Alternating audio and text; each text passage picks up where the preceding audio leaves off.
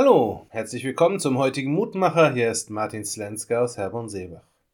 Angst, so heißt es in einem alten Sprichwort, Angst ist kein guter Ratgeber. Und doch basieren unheimlich viele unserer Entscheidungen auf Angst. Nicht immer bewusst und ausgesprochen, aber dennoch. Da ist die Angst, dass die anderen schlecht über mich reden, weswegen ich doch tue, wozu ich eigentlich gar keine Lust habe.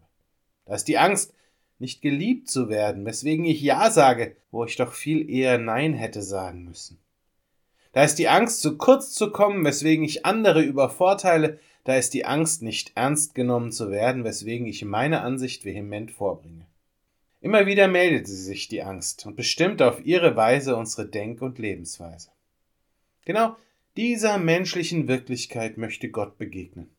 Denn aus göttlicher Sicht gibt es überhaupt keinen Grund für Angst selbst dort, wo wir wahrhaftigen Gefahren gegenüberstehen.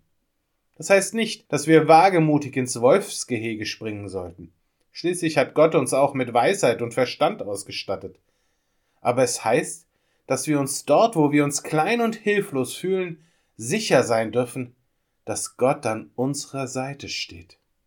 Und mit dieser Zuversicht dürfen wir leben, auch dort oder vielmehr gerade dort, wo andere versuchen, uns zu verunsichern und uns Angst zu machen. Ganz egal, ob es dabei um die unmittelbar bevorstehende Klimakatastrophe geht oder die Überfremdung unserer Nachbarschaft.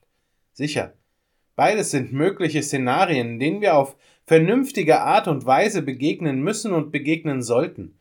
Aber weder das eine noch das andere ändert irgendetwas an der Tatsache, dass Gott uns versprochen hat, immer an unserer Seite zu sein. Selbst dort, wo die Welt an ihr Ende kommt.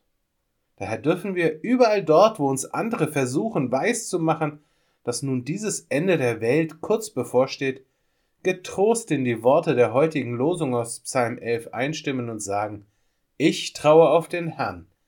Wie sagt ihr denn zu mir? Flieh wie ein Vogel auf die Berge. Wenn du magst, bete noch mit mir. Stern, auf den ich schaue, Fels, auf dem ich steh, Führer, dem ich traue, Stab, an dem ich geh, Brot, von dem ich lebe, Quell, an dem ich ruh, Ziel, das ich erstrebe, alles, Herr, bist du. Ohne dich, wo käme Kraft und Mut mir her, ohne dich, wer nähme meine Bürde wär. Ohne dich zerstieben würden mir im Nu Glauben, hoffen, lieben. Alles, Herr, bist du.